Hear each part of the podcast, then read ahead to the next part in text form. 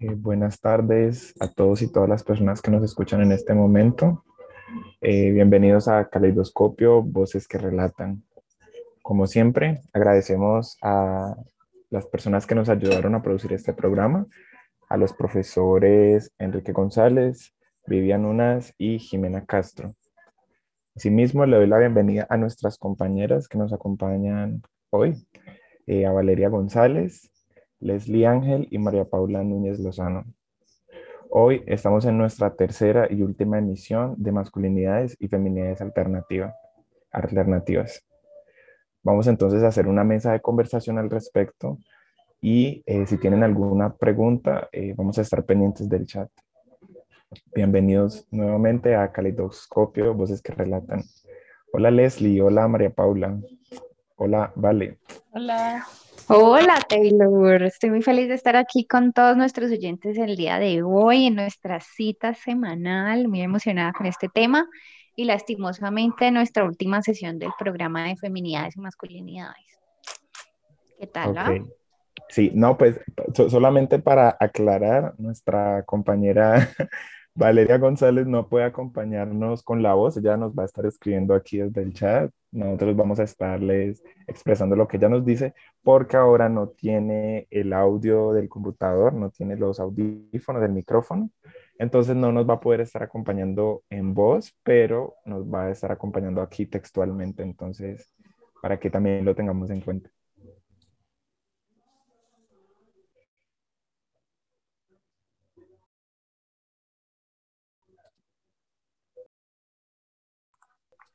Bueno, Gerard, y todos nuestros oyentes y también la mesa de acompañantes que tenemos el día de hoy, ¿qué les parece si empezamos hablando un poco acerca de un tema que eh, nos está inundando a todos en el sentido de que lo vemos por todas partes?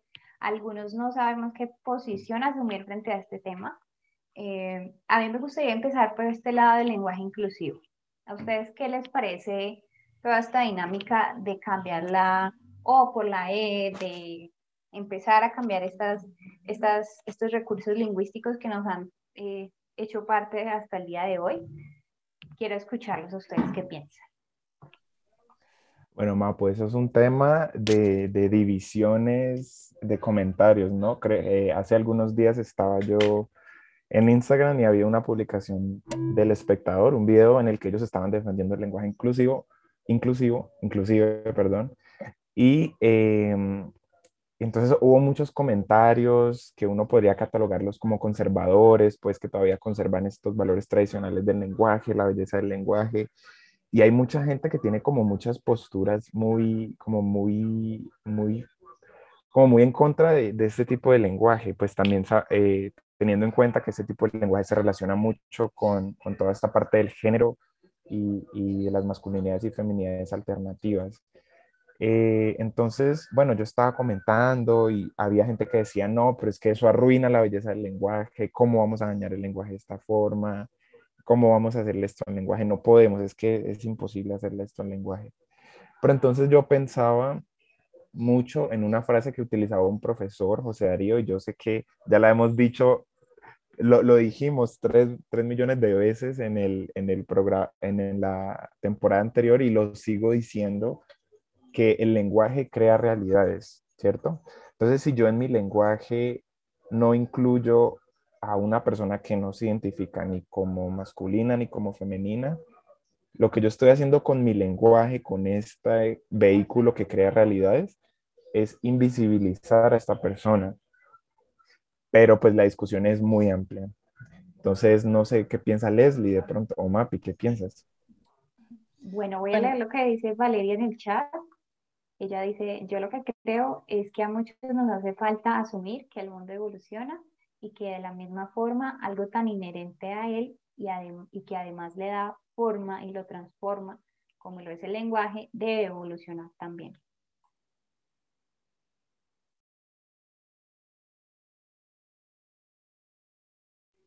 Claro, y pues digamos es muy cierto pues lo que, lo que están diciendo. De pronto sería interesante en algún punto del programa llegar y hacer un debate con alguien que, que sea como que tenga una perspectiva más hacia otro lado, pero por lo menos por mi parte, pues yo estoy de acuerdo a pesar de que eh, pues a mí no se me hace como tan fácil hablar con, con, o sea, expresarme de esa manera, ya a veces como que leo y es como que es como genera un como un choque, ¿no? Pero de hecho yo recuerdo que en algún momento también vi una publicación que decía como eso, es que la idea no es que, la idea es generar incomodidad, la idea es que se note, la idea no es simplemente que dejar las cosas como están y dejarlas que sigan pasando. Y ya, y pues la idea no es como lo que decía Taylor, de bueno, es que sigamos porque pues es un colectivo de personas que pues de pronto es una minoría y pues a ah, qué importa. Lo que importa es como lo bonito que se ve ahí ya.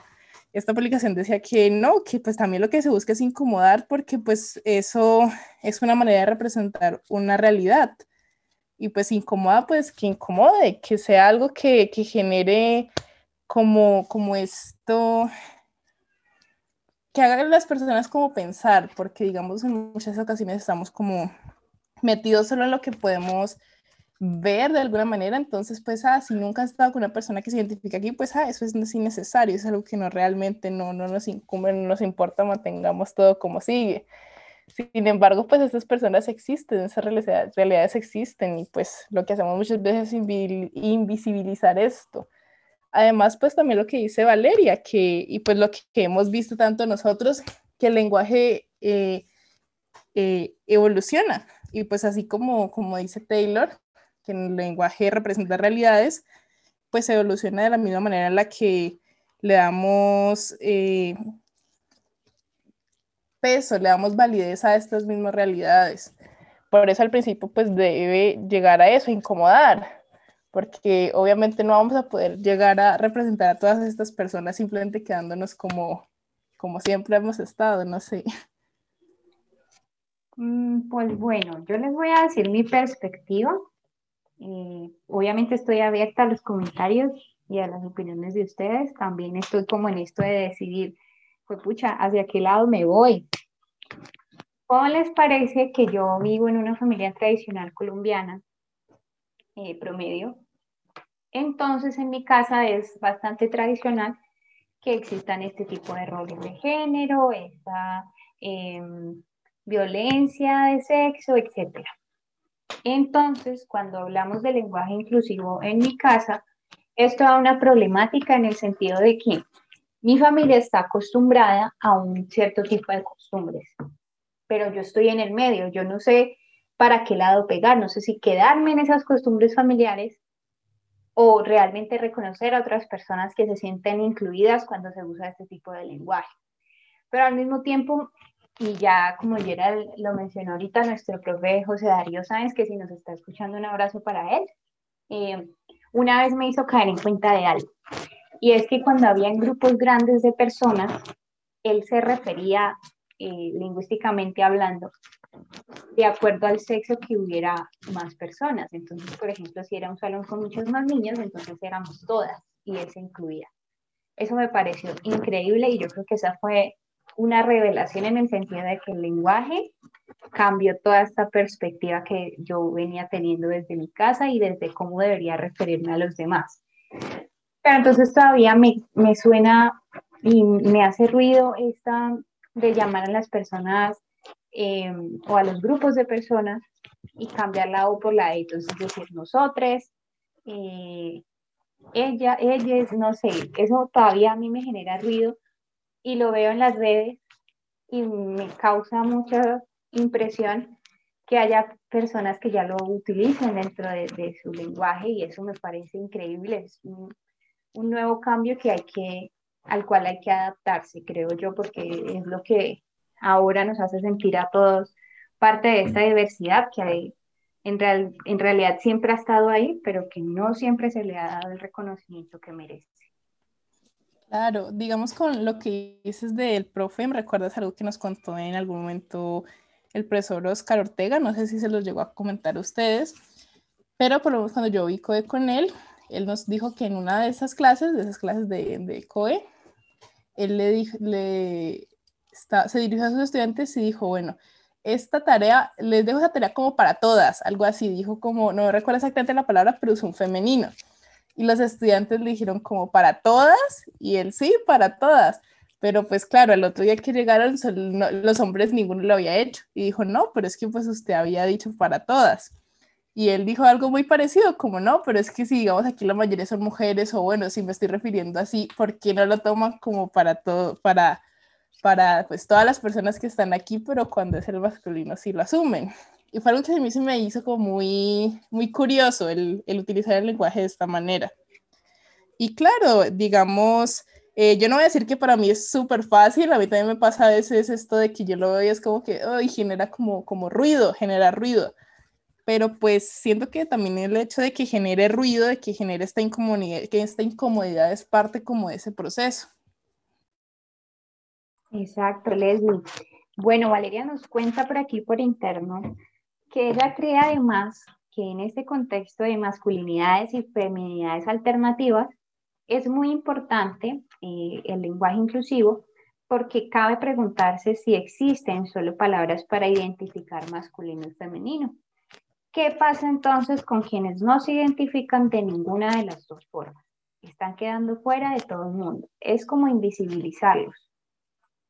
Yo estoy totalmente de acuerdo, porque siempre hemos tratado que son dos cosas como el yin y el yang, el día y la noche, y siempre ha sido así, nunca ha habido cabida para este tipo de diversidad que es tan amplia y nunca se le ha dado ese reconocimiento. Entonces, históricamente venimos con, con unas ciertas tendencias ideológicas que se han conservado incluso hasta el día de hoy, que en teoría, no sé si vieron las noticias, ya llegó eh, a Marte un, un explorador.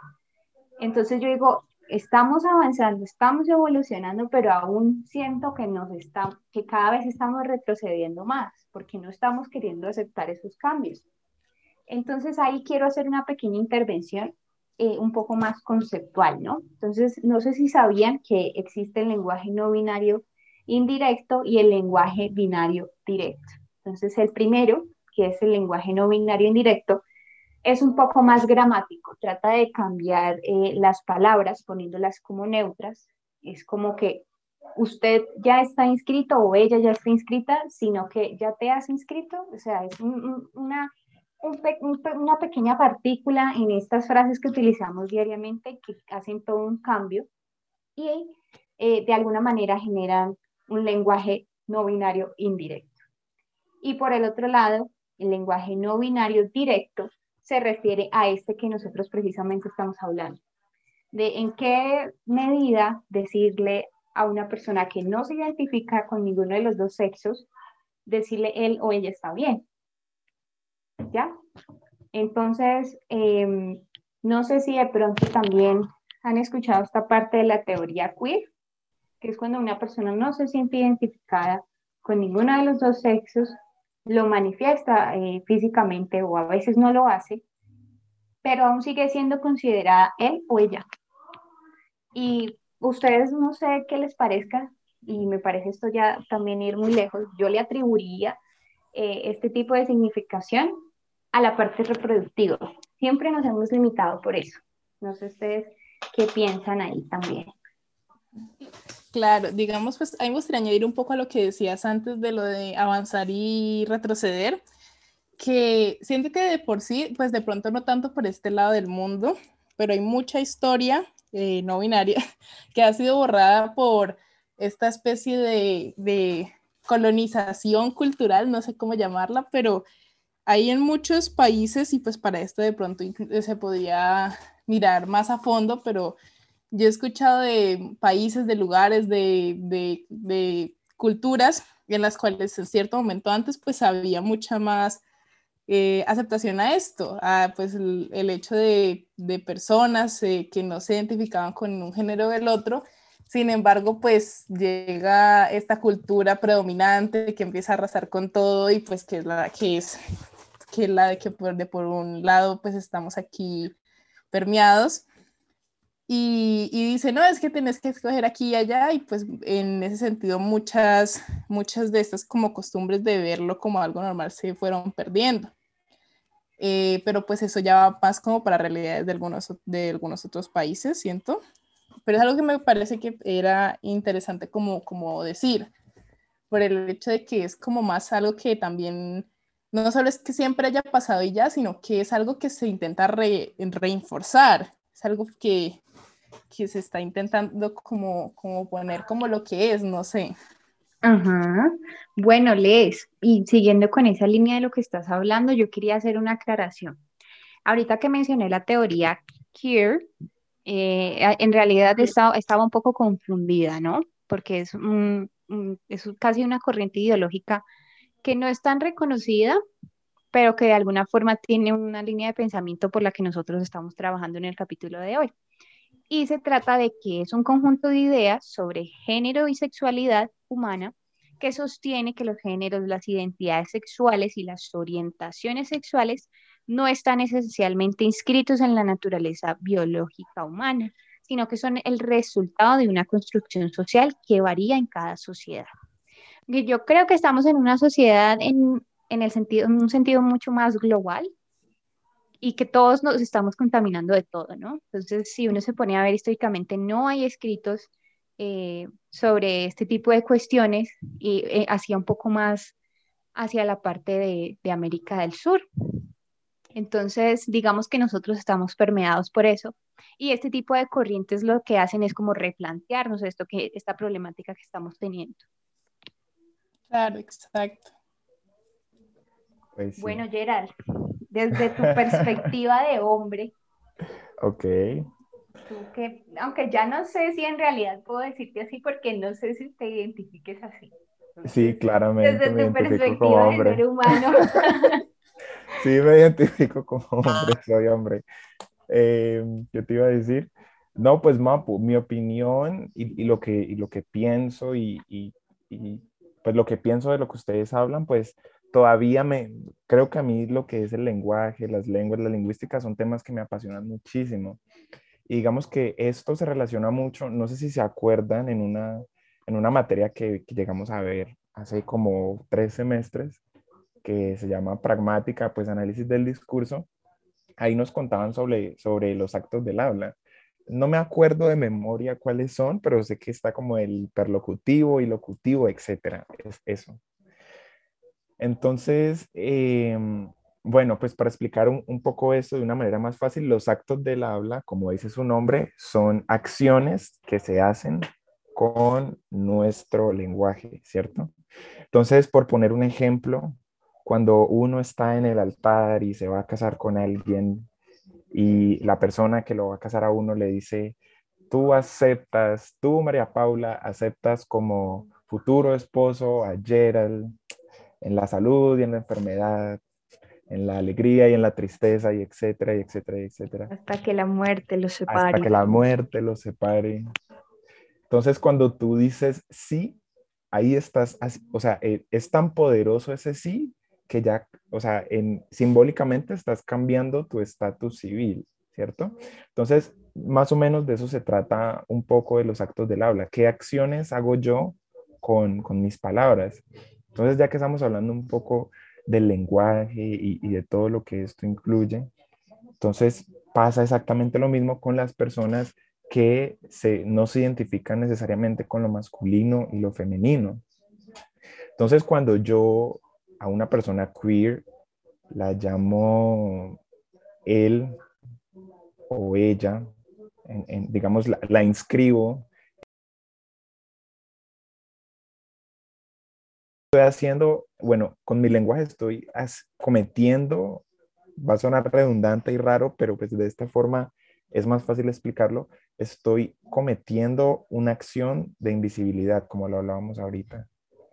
Entonces, es, digamos que nosotros hemos hablado desde que somos bebés, nosotros adquirimos el español o el inglés u otra lengua como lengua materna, entonces a veces hemos, bueno, hemos estado hablando toda la vida, hemos estado usando el lenguaje toda la vida y a veces eso nos hace perder como la conciencia, digamos, de lo, de lo poderoso que puede ser nuestra lengua y, y de los actos que podemos cometer con ella. Entonces, es, es esencial, creo yo, empezar a ejercer actos de conciencia con el lenguaje que yo utilizo y cómo me refiero entonces a este tipo de personas. Entonces, ¿será que lo que yo estoy haciendo con mi lenguaje está promoviendo abrir nuevos espacios, nuevas realidades para estas personas? ¿Será que con mi lenguaje yo estoy afirmando que, que, a pesar de que esta persona tenga un genital masculino, eh, eso no necesariamente lo va a identificar con lo masculino o viceversa. Entonces creo que es necesario empezar a tomar también, digamos, conciencia en cómo yo utilizo mi lenguaje. Cuando yo me niego entonces a, digamos, hay mil mujeres y este, nunca me voy a olvidar de este ejemplo. Cuando hay 100 mujeres, son ellas. Cuando hay 100 mujeres y un hombre, son ellos. Cuando hay 100 hombres, son ellos. Y cuando hay 100 hombres y una mujer, siguen siendo ellos. Entonces todavía, o sea, como que todavía es, o sea, no, no, es clara como que, como que lo que estamos ejerciendo con el lenguaje es como que este tipo de invisibilización. Entonces, cuando hay 100 mujeres y por el solo hombre que hay ahí, yo ya, lo llamo, yo ya, los, yo ya les llamo ellos, lo que yo estoy haciendo es quitar o invisibilizar al género femenino. Entonces, eh, creo que a, eso, me iba, iba yo más o, me como que surgieron estas ideas en mí cuando las escuché hablar de esto. Entonces, sí, Mapi, es, es hora creo yo de empezar a tomar acción en el lenguaje y también empezar a incluir a otras personas en este lenguaje. Claro, aunque te voy a ser honesta, ahorita que Valeria nos escribía eh, por el chat, ya que ella no puede participar a través de la voz, yo le preguntaba que si ella alguna vez había conocido a alguien que no se identificara dentro de este tipo de lenguaje binario, ella, él. Y ella me decía que no, pero eh, luego me respondió, eh, si es difícil admitir que no le gusta, que no le gusta pertenecer a, este tipo de dinámicas sociales eh, tan generalizadas, es básicamente irse en contra de todo un sistema. Entonces, eh, cuando nosotros hacemos uso de este, de este tipo de lenguaje inclusivo y no es una corriente que todo el mundo comparte, nos tachan de ridículos, eh, generación de cristal, un montón de términos que al final nos hacen llegar a, a, faltar el respeto a la otra persona por su, por su ideología y por, por esas corrientes que sigue. Entonces esa también es la invitación. Ok, nosotros vamos a usarlo y las personas que no quieran hacerlo, que no lo quieran usar, que no se sientan cómodas, al menos deberían respetar a las otras personas que, que sí quieren hacerlo. Y nosotros también, quienes lo usamos, deberíamos aceptar porque las otras personas no, no lo utilizan. Eh, de igual forma, esto también es un llamado a todos para que nos informemos acerca de, de estas dinámicas que están sucediendo, que esto sí es muy importante porque sí ha sido una polémica y todo el mundo está hablando de ello en este momento.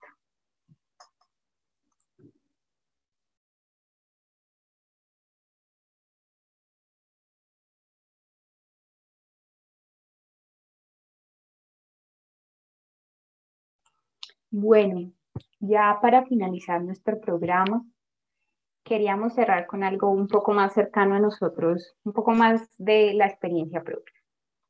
Eh, no solamente respecto al lenguaje, sino también a estas construcciones que estamos trayendo a nuestros hijos, a nuestros primitos, nuestros sobrinos, que son unos niños que absorben todo lo que nosotros les damos. Eh, hace un tiempo conocí el caso de un niño que le pidió a su papá de regalo de cumpleaños una cocina.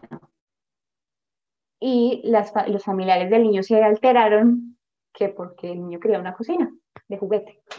Entonces, luego nos dimos cuenta de que el niño quería esa cocina porque su referente era un hombre que cocinaba en su casa. Entonces, también nosotros qué estamos haciendo, qué actitudes estamos tomando frente a este tipo de cosas que nos incluyen a todos y que también mucho más adelante van a incluir a nuestros niños.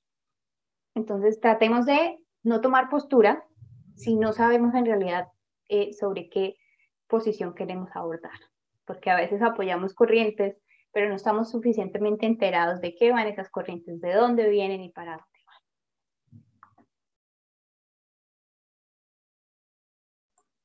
Leslie, Taylor, ¿están por ahí o les dieron miedo mis advertencias? No, no, aquí estamos. Todavía estoy, eh, eh, ¿cómo se dice? Todavía estoy procesando el hecho de que nos hayamos casado simbólicamente ahorita, María Paula. Los actos del habla son No, claro, y ahí también se ven ese tipo de interacciones lingüísticas en las que yo soy la mujer de alguien, yo soy el objeto de alguien y alguien va a ser eh, dueño de mí. Entonces, aunque sea solamente, aunque seas puramente imaginario, eh, uno ya se va creando en la cabeza un montón de ideales que, que se le van quedando. Sí, Valeria comenta por el chat, viva el poliamor. Ay, ¿qué tal? Pues sí. Pues sí, Map, yo, yo, yo también, eh, bueno, e, esto lo he dicho en los tres programas, pero no me voy a cansar de decirlo porque cuando yo me di cuenta de ello y cuando hemos reflexionado respecto a esto, creo yo que es importante tenerlo en cuenta y, y, también dejar de invisibilizar a otras personas. Y es, a pesar de que vivimos en un sistema binario, binario entendido como donde lo, donde lo ideal es que un hombre sea hombre, se comporte como hombre, y esté con una mujer que sea mujer y se comporte como mujer. Si bien ese es el sistema conservador tradicional que viene desde hace 30.000 años, no es necesariamente el sistema que, que se ajusta a las personas hoy día. Entonces lo veíamos en una clase, todas las personas somos diversas, no podemos simplemente dejar la diversidad en personas o que tienen alguna capacidad diferenciada, o que son neurodiversas, o que tienen un color de piel diferente, o que tienen una orientación o expresión de género diversa. Todos somos diversos partiendo del punto que todos tenemos diferentes eh, planes de vida, de que todos eh, tenemos diferentes formas de vestir, de que todos tenemos diferentes formas de pensar. Somos diversos todos. ¿Sí? Exacto. Entonces, y no hay nada que sea bueno o malo. Exacto, exacto. Entonces, cuando, cuando ya reconocemos que la diversidad es un aspecto inherente de nosotros, o sea, ya, ya no es algo por allá lejos, eso está por allá y yo soy lo normal. O sea, esta clasificación normal a normal, lo único que hace es casi que perpetuar la, la exclusión. Cuando yo clasifico algo de anormal, significa que hay otra cosa que es normal y que eso normal tiene todo el derecho, ajá, es lo bueno y tiene todo el derecho de violentar a lo anormal. Y que el anormal tiene que buscar al normal para que lo corrija. O sea, el anormal es sujeto de corrección, es casi visto como un sujeto, como un sujeto terapéutico que necesita corregirse. Es que no puede ser así. Entonces, cuando, cuando nos damos cuenta de eso, de, de, lo alternativo, de lo diferente, entonces creo que, que, esa es como la primera fase para empezar a, bueno, una de las primeras fases, porque hay muchas opiniones, pero, pero creo que es como el primer paso para empezar a crear equidad, eh, sociedades más equitativas.